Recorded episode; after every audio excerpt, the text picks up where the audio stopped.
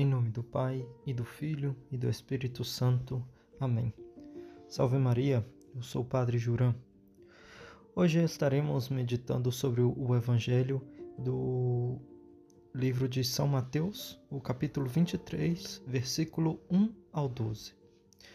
Neste Evangelho, no Evangelho de hoje, Jesus ele começa a falar às multidões né, e aos seus discípulos, tanto aqueles que o acompanhavam por curiosidade, como aqueles que realmente queriam seguir a sua doutrina. Né? E a maior parte eram judeus. E ele fala, exortando eles: os mestres da lei e os fariseus têm autoridade para interpretar a lei de Moisés. Por isso deveis fazer e observar tudo o que eles dizem, mas não imiteis suas ações, pois eles falam e não praticam. E esta é uma grande chamada de atenção que Cristo dá aos fariseus, aqueles judeus falsos, que mandavam que as pessoas fizessem tantas coisas, mas eles mesmos não conseguiam e não cumpriam tudo o que dizia a lei. São João Crisóstomo dizia: Tem algo mais triste que o mestre, quando a única maneira de salvar os seus discípulos é dizer-lhes para não prestarem atenção à vida daquele que fala com eles? Cristo ele sempre retornava para poder é, dizer a verdade àqueles discípulos, aqueles judeus de boa fé que queriam seguir a verdade. E ele vai e repete sempre que eles não deviam imitar os fariseus, fazer cumprir a lei sim, mas não imitar os fariseus. E é isso que o Senhor ele nos pede, uma vida exemplar no meio das nossas preocupações diárias, dos trabalhos, afazeres, e também de um apostolado frutuoso. Né? Tô, temos exemplos de ad, admiráveis exemplos de santidade ao nosso redor, mas nós devemos rezar para que entre os cristãos, os governantes, pessoas influentes, pais, professores, padres e todos aqueles que de alguma maneira, de alguma forma, têm que ser é, o bom pastor para as outras pessoas, para que eles possam ser cada dia mais e mais santos. Realmente o mundo precisa de exemplos vivos, de exemplos coerentes das palavras com as obras. E em Jesus Cristo é nele que nós encontramos realmente essa unidade, unidade de vida, uma profunda união entre as palavras e as suas obras. As suas palavras realmente expressam a medida das suas obras, né? essas obras grandes, maravilhosas, e os discípulos mesmos falavam, as pessoas que viram eh, quando ele perdoa os pecados do paralítico, eles falam: Hoje nós vimos coisas maravilhosas.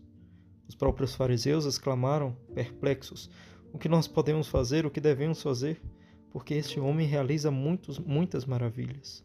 Eles se perguntaram, eh, querendo saber como eles poderiam contradizer aquele homem que dizia a verdade mas realmente essa coerência de vida de Cristo que deve ser esse grande exemplo para nós cristãos, para todos. E nós devemos fazer o mesmo. Por atos da vida comum, vividos heroicamente, nós devemos mostrar a todos que Cristo vive. A vocação de um apóstolo, e nós todos, cada um de nós recebemos no momento do nosso batismo, essa vocação, a vocação de, de um apóstolo é dar testemunho por palavras e obras da vida e do ensinamento de Cristo. Vejam como eles se amam, diziam eh, as pessoas dos primeiros cristãos, isso no livro dos Atos dos Apóstolos. E esse povo edificado pela conduta desses primeiros cristãos realmente ganharam simpatia os primeiros cristãos ganharam a simpatia dos outros e o Senhor aumentava diariamente é, o número daqueles que é, da, da, comunidade dos cristãos. Isso dizia no, no livro dos Atos dos Apóstolos. E para nós, ordinariamente, o Senhor nos pede para dar esse testemunho, esse testemunho cristão em meio a uma vida comum, empenhada a, a tarefa semelhante aos outros e São José Maria Escrivá dizia: Devemos nos comportar de tal maneira que os outros possam dizer quando nos virem: Este homem é cristão, porque não odeia, porque compreende, porque não é fanático, porque está acima do instinto, porque é, sabe se sacrificar, porque mostra sentimentos de paz, enfim, porque ama. É assim que as pessoas devem olhar para nós e isso que devem dizer de nós. Olhe como eles se amam. Esse é cristão, porque ele ama.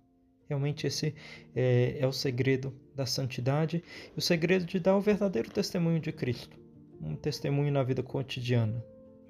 E essa vida ordinária que vai fortalecer a nossa vida de caridade com Cristo, de configuração a Cristo, para que se um dia ele se dispor, quiser chamarmos para dar um maior testemunho, ou seja, um martírio para ele, eh, nós possamos estar fortes, estar realmente dispostos a entregar tudo por amor a Cristo, né? Como dizia São eh, São Domingo Sávio, antes morrer que pecar. Eu prefiro a morte a morte nesta vida do que cometer um pecado, uma coisa que desagrada a Deus. Essa é uma vida coerente e esta é, é a vida que nós queremos dar, que nós cristãos queremos dar.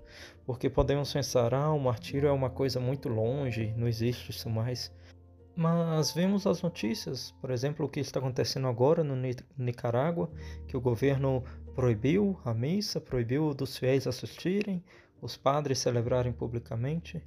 Isso é o que acontece hoje, nos dias de hoje, e que não está longe de nós. Portanto, devemos estar firmes para tudo que Cristo pedir, especialmente nesses tempos que estamos vivendo. Que Deus nos conceda a graça de uma verdadeira fortaleza de uma grande coerência de vida, de uma verdadeira caridade cristã. Que Nossa Senhora nos conceda a graça no dia de hoje. Louvado seja nosso Senhor Jesus Cristo para sempre seja louvado. Em nome do Pai, e do Filho, e do Espírito Santo. Amém.